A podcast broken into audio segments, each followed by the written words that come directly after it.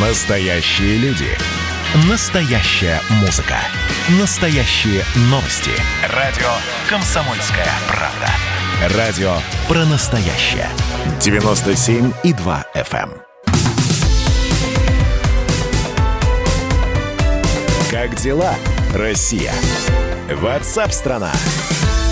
Ну что же, мы давайте про COVID-19 все-таки поговорим. Тема остается такой главной, важной, актуальной. В Москве выявлены максимальные с середины января 5 с лишним тысяч новых случаев заражения COVID-19.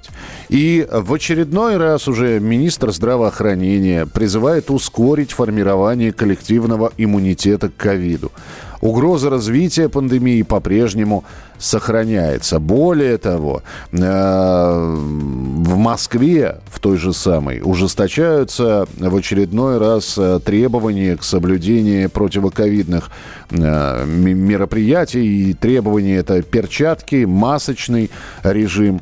А, и кто-то уже в очередной раз начинает говорить, да что ж такое-то? Да когда ж ты, наконец-таки, да, да почему же? Ну, вроде вакцинация началась. Ну, он же должен ослабевать, а он не ослабевает. Георгий Викулов, э, э, директор научно-информационного центра по профилактике и лечению вирусных инфекций, врач-инфекционист, иммунолог, аллерголог с нами на прямой связи. Георгий Христович, приветствую, здравствуйте. Здравствуйте. Такое ощущение, что он действительно, COVID-19, слабее не становится. А мы не становимся сильнее. Так, а вопрос какой? Вопр- вопрос, что происходит на самом деле. Это так или нет? Дело в том, что то, что вы озвучили, это не случай COVID-19, а случай инфицирования вирусом, вызывающим заболевание под названием COVID-19. Потому что я напоминаю о том, что 80% э, это легкое или бессимптомное течение, или малосимптомное, э, примерно 15 э, там, процентов это средней тяжести и только 5% тяжелое течение обычно люди со средне-тяжелым и тяжелым течением госпитализируются. Угу.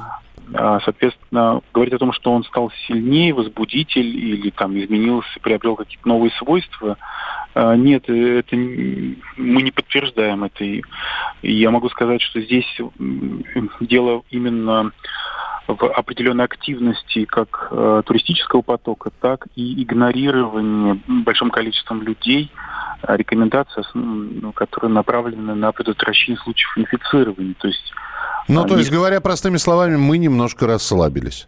Э, да, и вот э, яркий пример э, когда хорошо расслаби, расслабились, это вот пример из Индии.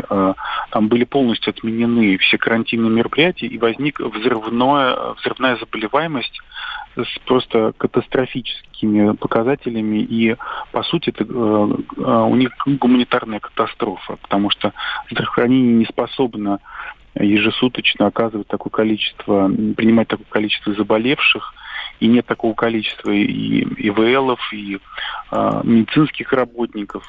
Именно поэтому э, в нашей стране всегда профилактический подход он был достаточно сильным, но и несмотря на, на это у нас достаточно лояльные условия, если мы будем сравнивать с другими странами, где жесткие требования по карантинным мероприятиям, там, будь то Сингапур, Тайвань, некоторые префектуры Японии, Китай, а, Греция.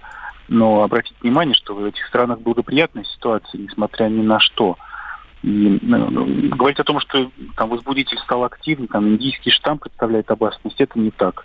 Сами люди, э, в общем, которые нарушают или даже отрицают, или игнорируют, э, соответственно, мероприятия, они подвергают не только себе опасности, но и своих близких родственников. То, то есть мы сейчас говорим о ситуации, которая на самом деле может держаться, вот, э, ну, примерно такое же количество людей, э, которые выявляют с COVID-19 э, в течение всех, всех летних месяцев, потому что туристический сезон, каникулы, э, которые проходят, да, с ограничениями, но все-таки проходят. И здесь, опять же, возникает вопрос про коллективный иммунитет. Что говорят по этому поводу врачи? Когда есть ли определенное понимание, когда он в России сформируется? Ну, это такой несколько ремесленный подход, чтобы так сказать, что вот э, там завтра или через две недели будет коллективный иммунитет.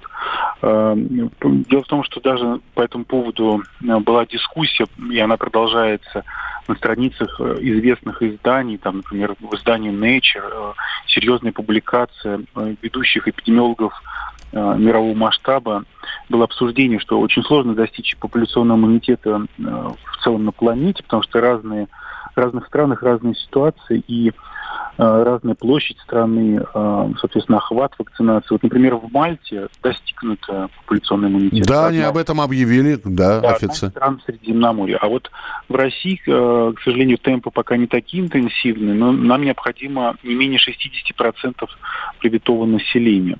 К сожалению, не все ответят на вакцинацию, но, тем не менее, доказано в исследованиях в популяционной фазе, что э, вакцинация предотвращает тяжелые, очень тяжелые случаи практически у 100% населения. То есть люди, если и заболеют, то это будет в легкой э, форме и не попадут, скорее всего, в реанимацию.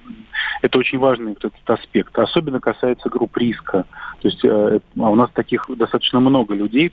Это пациенты с гипертонической болезнью, с избыточной массой тела, с сахарным диабетом, с ожирением, соответственно, пациенты после любых оперативных вмешательств, недавно проведенных, с анемиями, а, онкологические пациенты и те, кто получал а, иммуноподавляющую терапию, допустим, цитостатики, а, глюкокортикостероиды и так далее. То есть есть группа пациентов, которые очень уязвимы, и они должны быть в первую очередь отдельно, к ним должно быть отдельное внимание, и возможность проведения у них вакцинации определяется персонализировано с учетом общих индивидуальных противопоказаний. Спасибо большое. С нами на прямой связи был Георгий Викулов, директор научного информационного центра по профилактике и лечению вирусных инфекций. Мы продолжим через несколько минут. Оставайтесь с нами. Как дела, Россия? Ватсап-страна! Это то, что обсуждается и то, что волнует. Это ваши сообщения в прямом эфире, в том числе и голосовые. Каждый будний день с 11 до 15 часов с Михаилом Антоновым. Эфир открыт для всех. Включайтесь. Радио «Комсомольская правда». Радио про настоящее.